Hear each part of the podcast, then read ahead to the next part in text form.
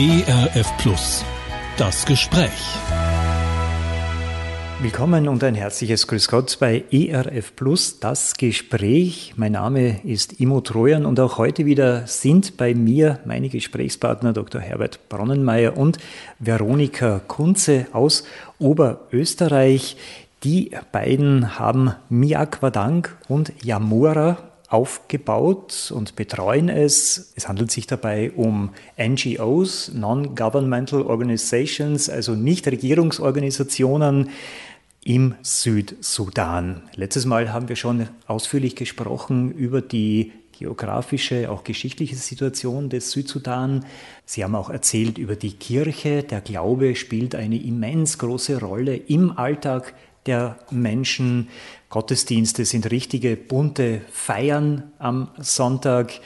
Wir haben dann auch gehört, dass es ja für Sie beide Berufung ist, dieses Engagement. Sie beide kommen ja aus Oberösterreich, Herr Dr. Bronnenmeier. Sie sind oder waren, sind ja jetzt auch schon im aktiven Ruhestand, äh, Allgemeinmediziner.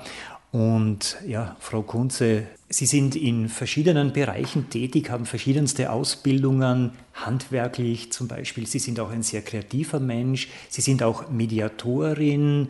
Äh, da unter anderem auch der Bereich Trauma. Also da geht es auch darum, eben ja, um, um zu reden mit den Menschen. Und alles, was Sie hier in Österreich auch tun, das können Sie natürlich sehr gut verwenden. Sie beide im Südsudan, in diesem armen Land, das jetzt schon seit so vielen Jahren unter Krieg, unter Bürgerkrieg leidet. Eine Situation, die ja leider auch jetzt ganz aktuell noch immer sehr angespannt ist im Südsudan. Und dort haben sie eben zwei Projekte aufgebaut. Im Jahr 2008 Miak Wadang.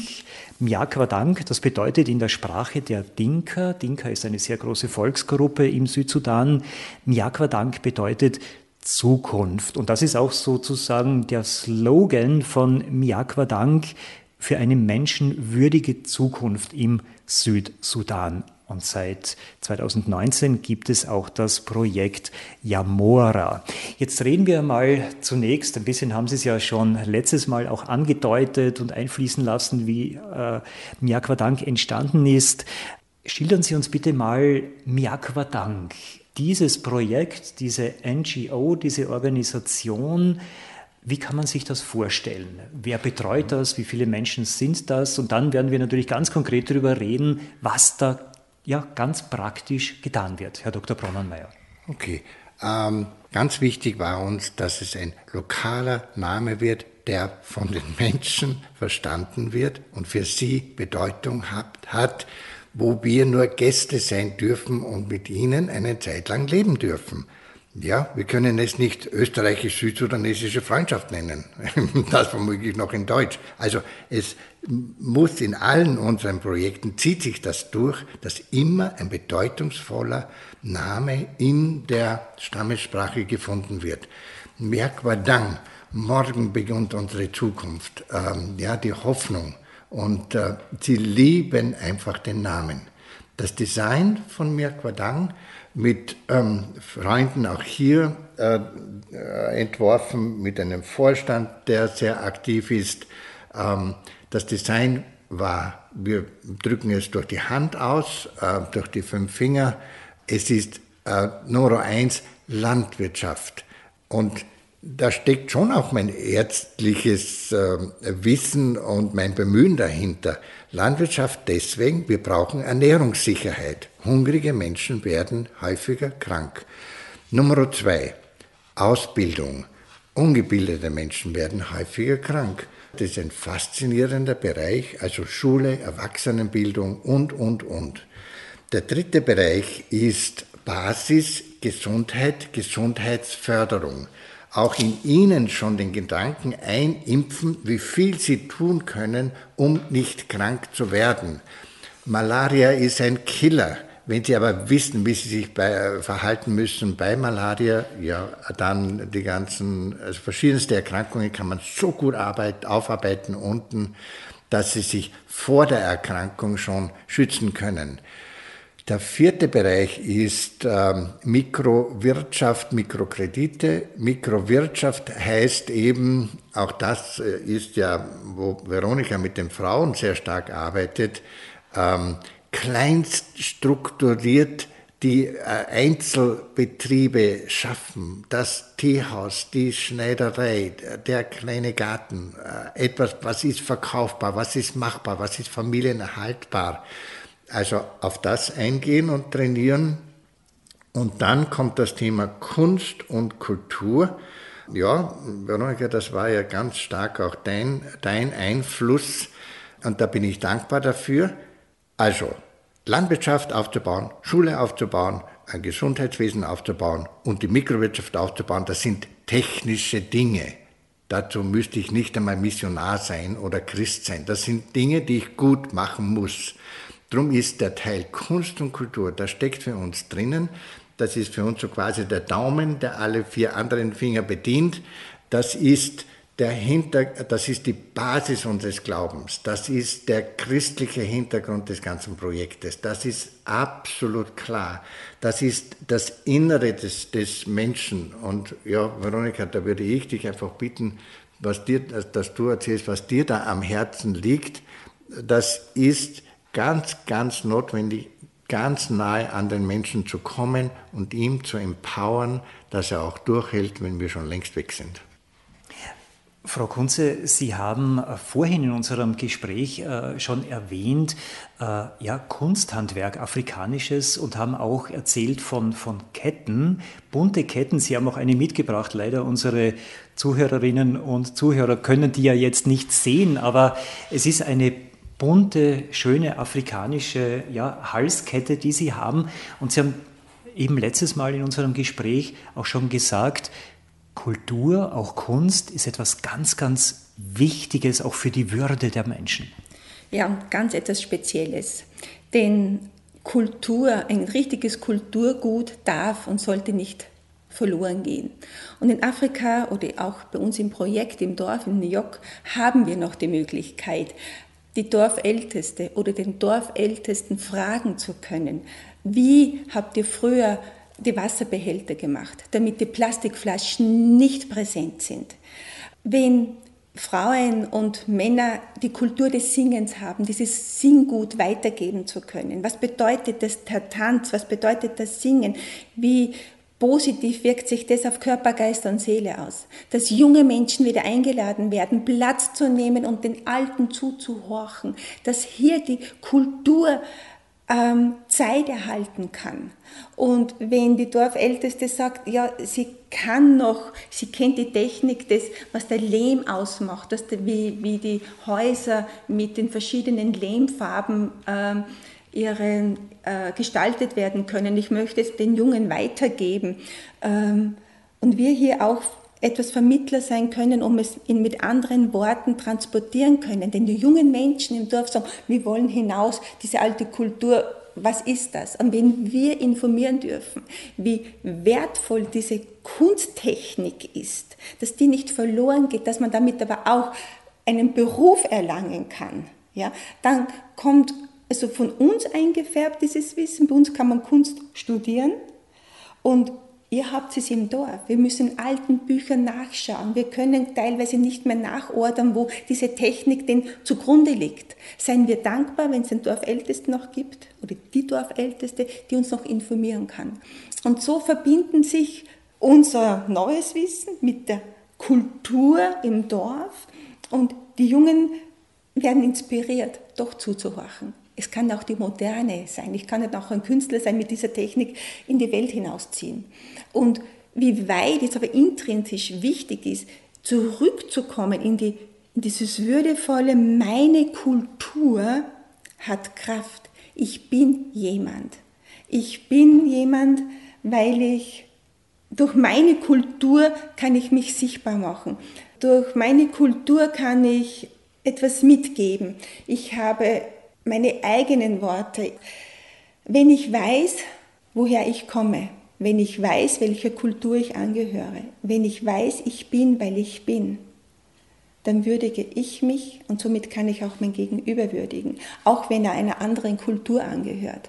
Und wenn ich jetzt die Kultur mit Kunst verbinde, ich habe das mit dem Jugendlichen schon kurz angesprochen, äh, mein Herz ist fast ein bisschen aufgewühlt, weil es ganz wenig braucht und ganz viel braucht, um, um das jetzt erklären zu können. Wie kann ich Kunst, die Kunst einladen, dass eine Kultur aus einem anderen Land transportiert werden kann, in Würde bleiben kann und in einem ganz anderen Land sichtbar werden kann? Dann brauche ich vielleicht einmal auch diese neue Technik von Elektronik und Co aber es soll diese gemeinsame Sprache sein. Kreativität ist etwas, was sich nicht einsperren lässt. Kreativität ist nicht ein Wort, Kreativität ist zwar ein Wort, aber mit ganz vielen Botschaften. Und deshalb ist es nicht einfach, darüber sprechen zu können. Man muss fast sagen, kommt mit, setzt euch hin, spürt und dann versucht es einmal Kunst und Kultur zu erklären.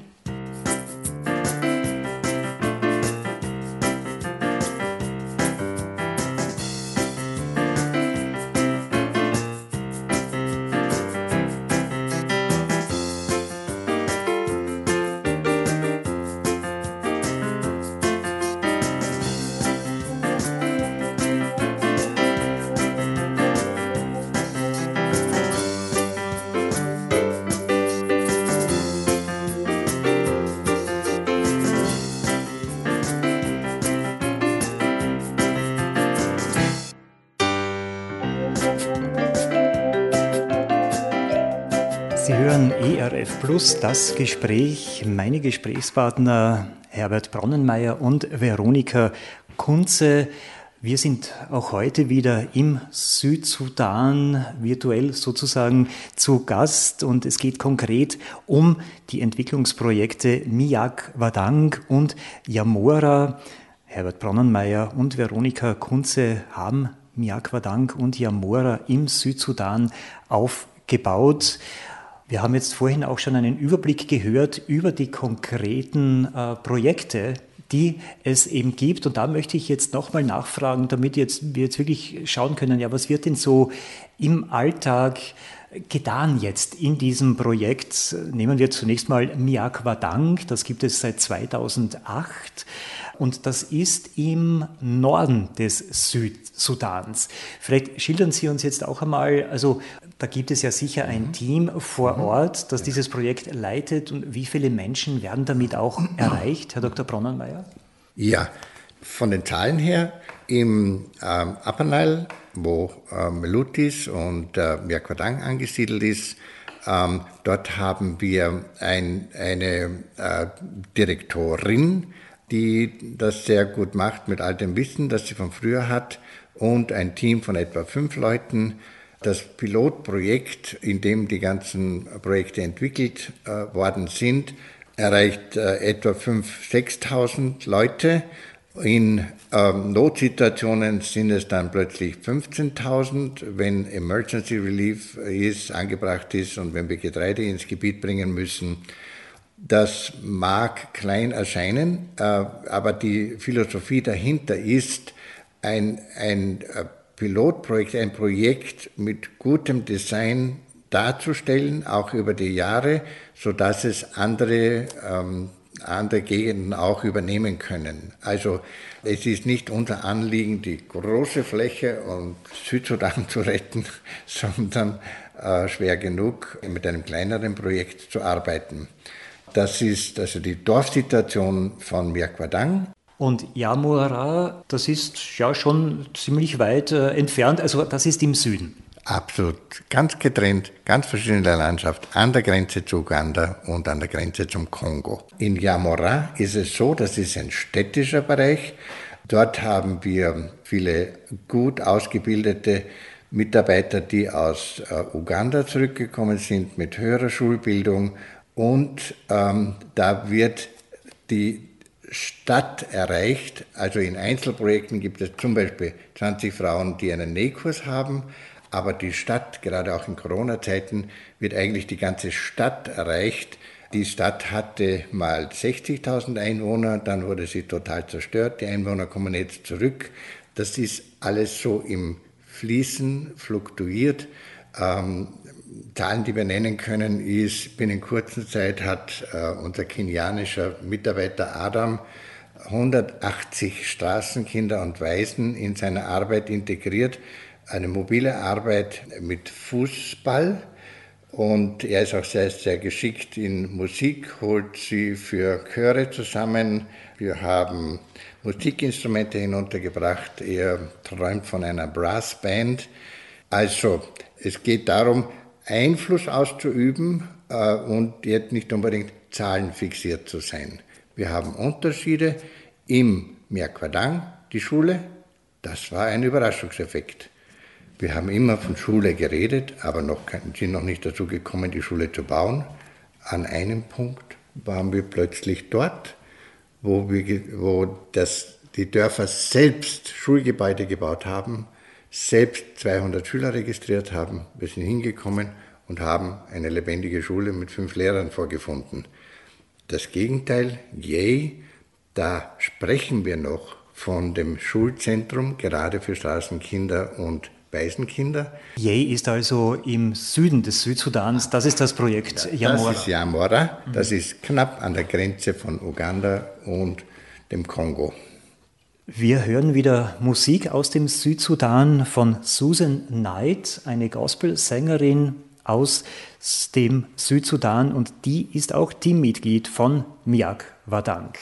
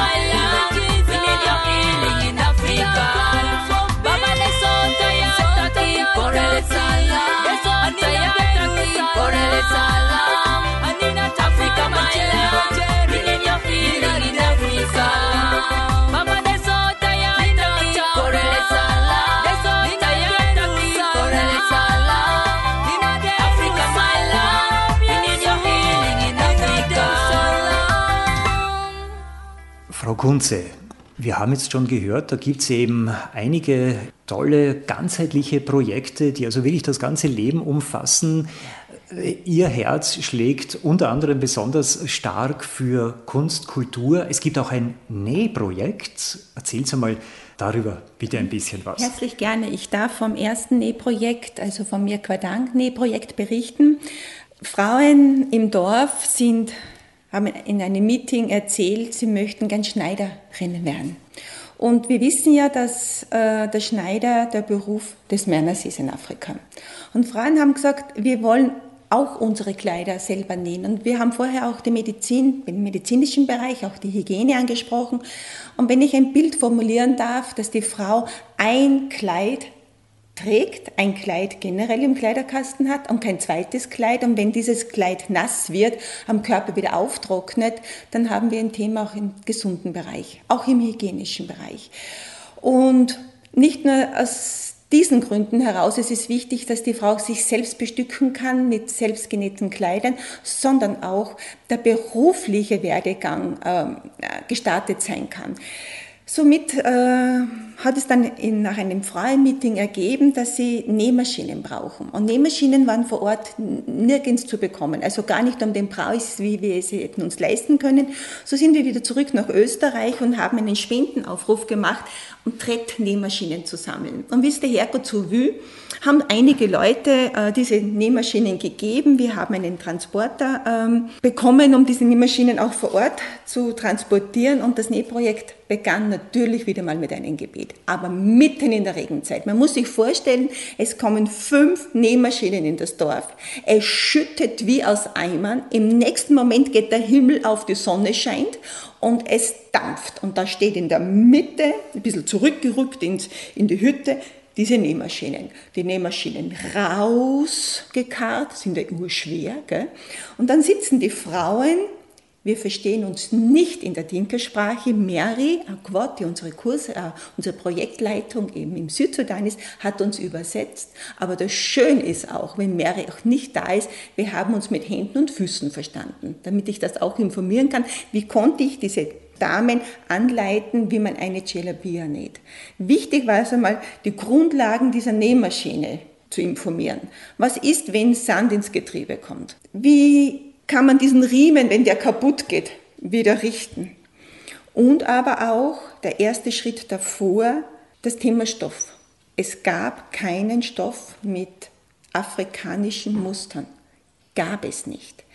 Zu dieser Zeit war es nur möglich, äh, reine Baumwollbatiste in Unifarben zu kaufen, weil die echten afrikanischen Druckstoffe am Markt nicht anzukaufen waren. Gab es nicht. So hatte sich eine nächste Idee erworben, dass die Frauen gesagt haben, okay, die weißen, braunen Stoffe, wir können doch hineingehen, dann mit alten Modeln diese Stoffe zu bedrücken. Also das heißt, in diesem Prozess, weil es diese ureigenen afrikanischen Stoffe nicht gab, kam diese Kreativität hoch. Wir fragen die Dorfältesten, um dann in die eigenen Drücke zu gehen. Und davon habe ich vorher gesprochen. Was bedeutet Kreativität? Was ist Kunst und Kultur? Da kam diese Kultur der Not hoch, selber wieder in die Modeldrucke zu gehen. Aber zurück zum Nähprojekt. Es gab ein Briefing, äh, Zuschnitte, mal einen Schnitt machen, wie, wie kann man einen Zuschnitt machen. Die Frauen haben dann sich, wir hatten sehr viel Freude auch mit dem Schneiden. Manche Persönlichkeiten, Frauen haben zuerst einmal eine Schere in der Hand gehabt. Dabei wurde wieder gesungen, weil es ja auch Spaß gemacht hat, ein neues Produkt in der Hand zu haben. Und so weit ging es, dass wir vier Wochen vor Ort waren. Und binnen diese vier Wochen haben die Frauen den Zuschnitt gelernt, das Nähen gelernt mit der Tretner-Nähmaschine. Ich bin heute meiner Oma dankbar, dass ich damals in meiner Kindheit mit dieser Nähmaschine habe üben können. Und deshalb habe ich es auch zeigen können. Und als wir vom Dorf gegangen sind, haben die Frauen nicht nur ihre eigenen Kleider genäht, sondern auch Aufträge angenommen. Das bedeutet, wenn Männer ein zerrissenes Stück Hemd hatten, haben die Frauen es schon genäht. Das heißt, binnen dieser vier Wochen ist dieser, dieser Beruf schon entstanden und Frauen konnten schon kleine Arbeiten annehmen und auch schon kleines Geld damit verdienen. Und das ist ja auch der Sinn, Begleitung in der beruflichen Selbstständigkeit, dass die Frauen nicht diese Unabhängigkeit für die Familie auch mit sorgen zu können. In der Not, wenn der Mann vielleicht nicht mehr nach Hause kommt, wenn er im Krieg bleibt, wenn der Mann keine Arbeit hat, sodass die Frau auch mit unterstützen kann, dass die Not und dass der Hunger weniger am Teller wird. Und bitte, mir ist es ganz wichtig zu sagen, diese Bildung dann in sich, wie lerne ich denn ein Metamaß anzulegen? Das mache ich jetzt nicht im Frontalunterricht, sondern im, im Tun, in der Umsetzung. Ja? Und damit keine Beschämung stattfindet, macht man das einfach im, wie gesagt, im Tun, in der Umsetzung. Und eine kleine Geschichte bitte. Eine Frau, Nagak, eine Mama von fünf Kindern. Ein Sohn kam und die Mama hat hat eine beige Hose an, die schon genäht war mit Dornen, mit, mit, mit Draht, mit allen anderen Materialien, nur nicht mit, mit Seide. Also die Hose wurde zusammengehalten mit Drahtstücken, mit Dornen, mit kleinen Ästen, wie auch immer.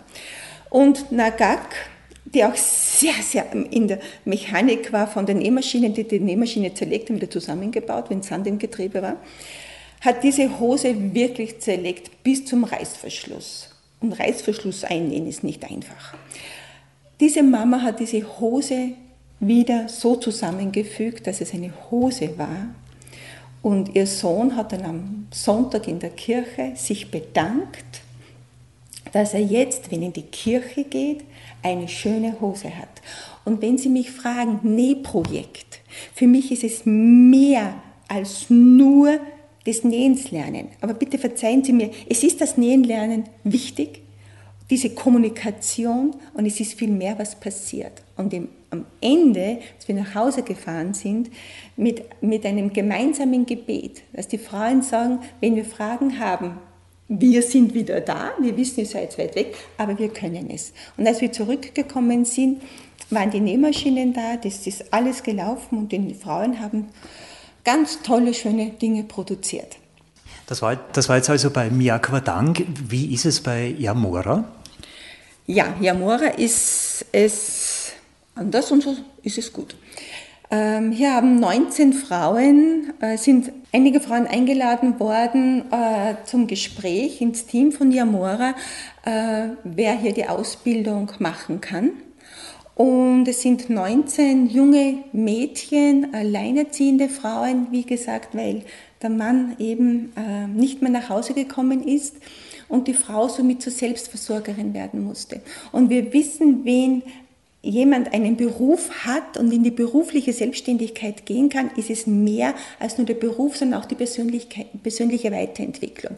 Und hier an dieser Stelle darf ich sagen, es sind viele Frauen wieder, wurden vergewaltigt, und haben durch diesen Prozess des Schneiderinnenwerdens auch Heilung erfahren. Ich bin jemand, ich bin mehr als meine Vergewaltigung. Das sagen auch die Frauen.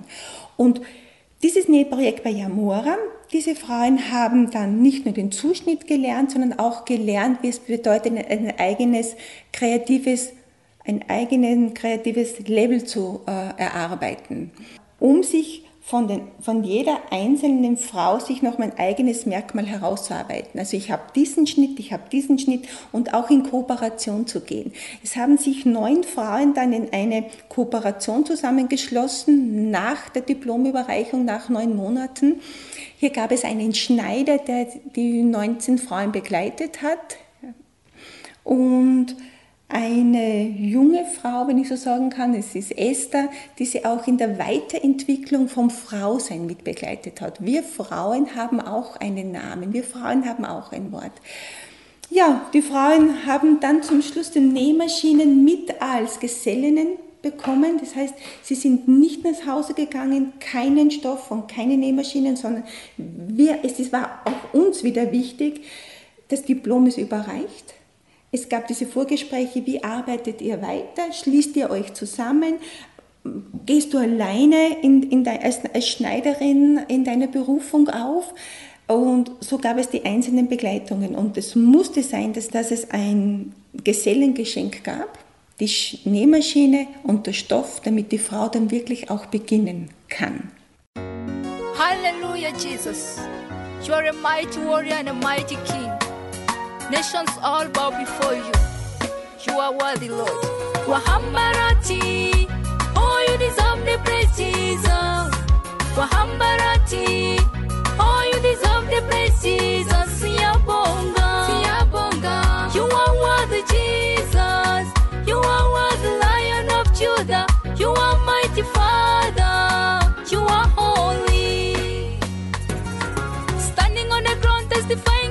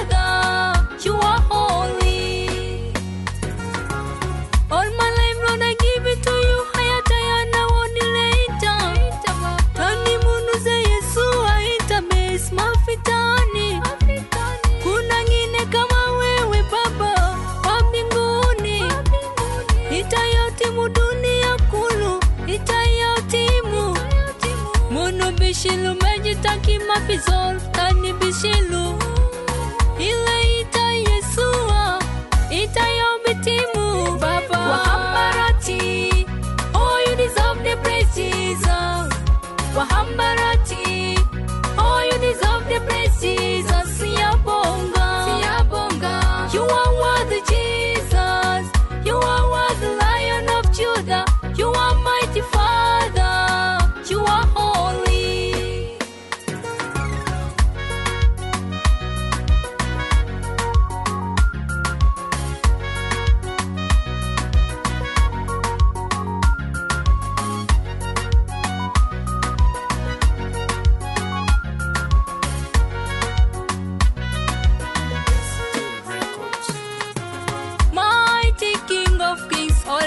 All angels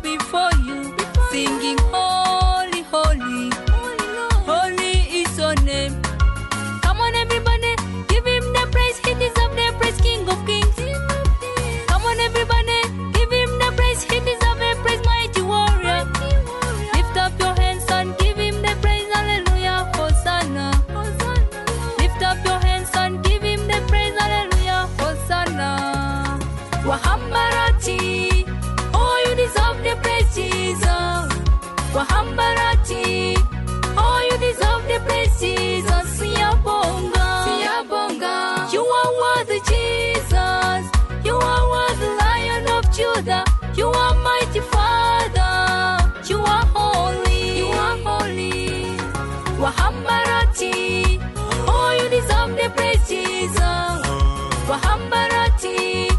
Oh, you deserve the praise, Jesus. Siyabonga. Siyabonga. You are worthy, Jesus. You are worthy, Lion of Judah.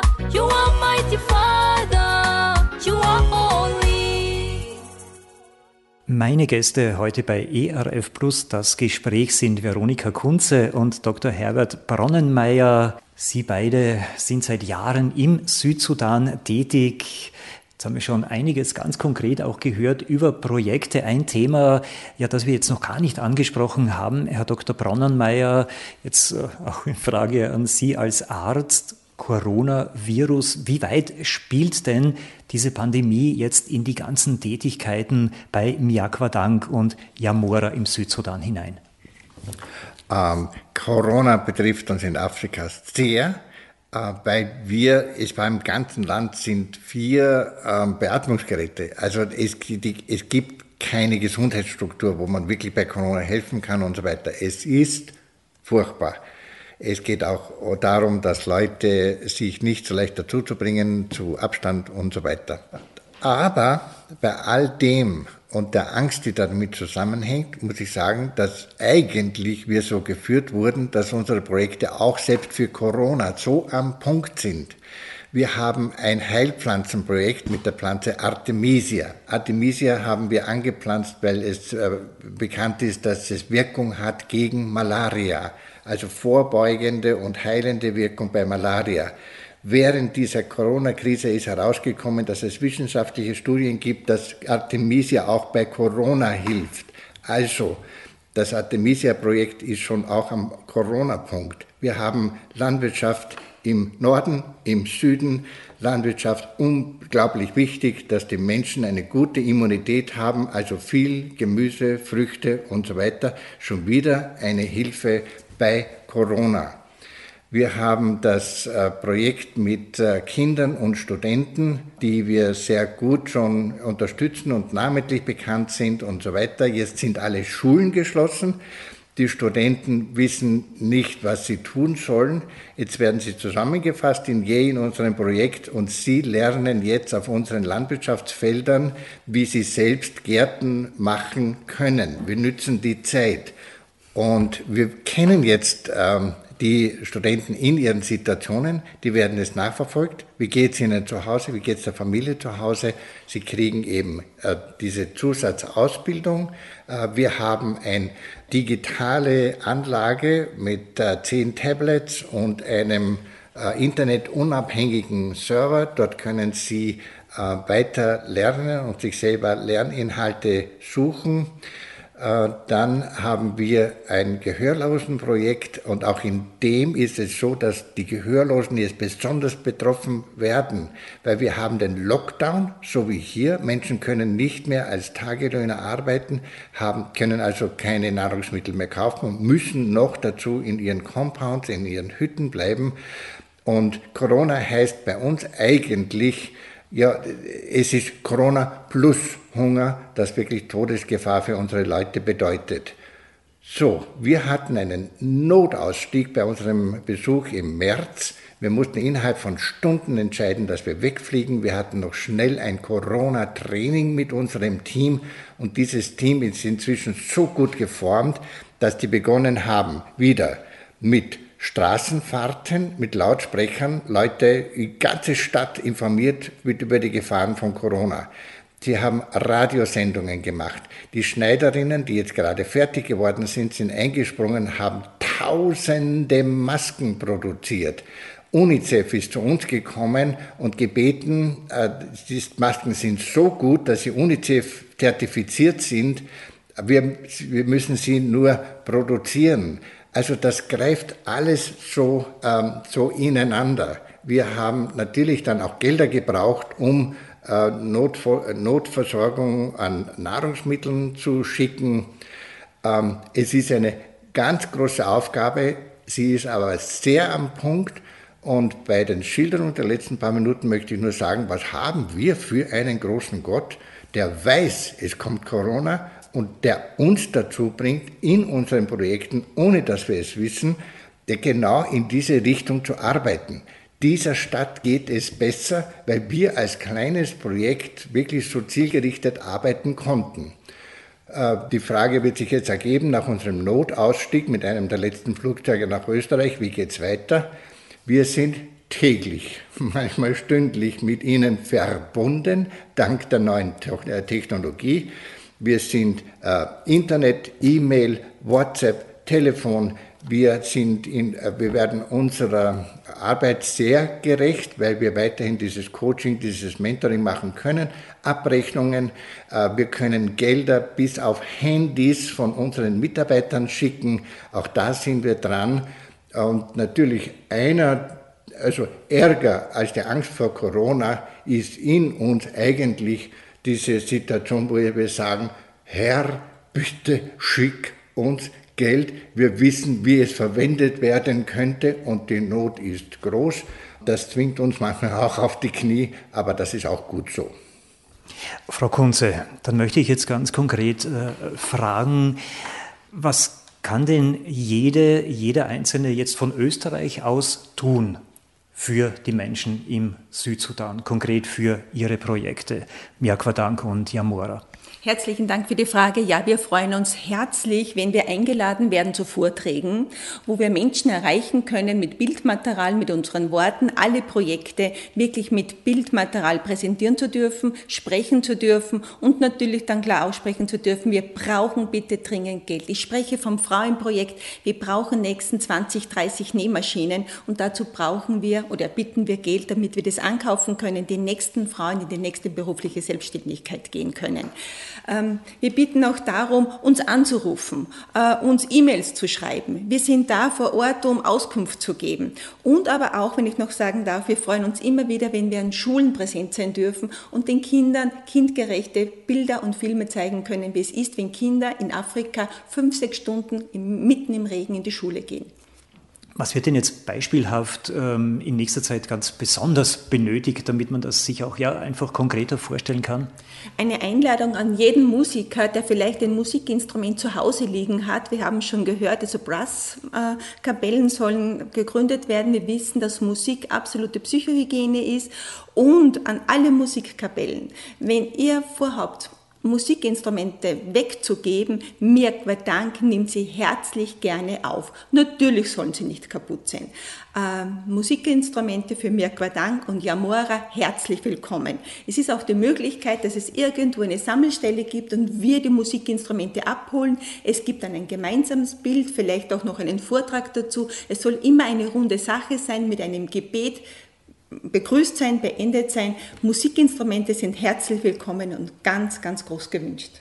Was ich bitte noch ganz ernsthaft betonen möchte, sollen Musikinstrumente hier sammeln in unserem Land, weil die Qualität der Musikinstrumente ganz etwas Besonderes und Feines ist. Diese Qualität der Musikinstrumente bekommen wir nicht in einem anderen Land in Afrika. Deshalb nur Musikinstrumente sammeln, äh, weil der Transport sonst einfach keinen Sinn macht. Ja, und das ist diese äh, Sache mit den Sach spenden, selbst bei medizinischen Geräten. Es ist so jetzt, dass wir zuerst schauen, was bekommen wir in Uganda oder Kenia, dann Transport ist nahe, äh, das entspricht dann entstehen nicht diese horrenden Kosten von, nach, von Europa zu transportieren. Ähm, also, erste Frage, ähm, kriegen wir es in Uganda in der Qualität? Wenn nicht, dann muss manches in Europa angeschafft werden. Zweite Frage, haben wir genug Geld dafür? Aber die Fragen aller Fragen, haben wir genug Gebet dafür? Ja, also all diese technischen Dinge, selbst die Finanzen, das ist nicht das Thema. Es ist eine geistgewirkte Arbeit. Es muss für, für Jahrzehnte passen und wir sehen wie noch nie, dass wir Gebetsunterstützung brauchen und wir danken, wir danken der ERF-Hörerschaft von Herzen, wenn sie uns als Merkwadang und Yamora in ihr Gebet einschließt. Herr Dr. Bronnenmeier, Frau Kunze, ich sage vielen herzlichen Dank für das Gespräch und wünsche Ihnen ja, für Ihre Tätigkeiten im Südsudan weiterhin alles Gute und viel Segen. Herzliches Vergelt's Gott. Danke. Danke.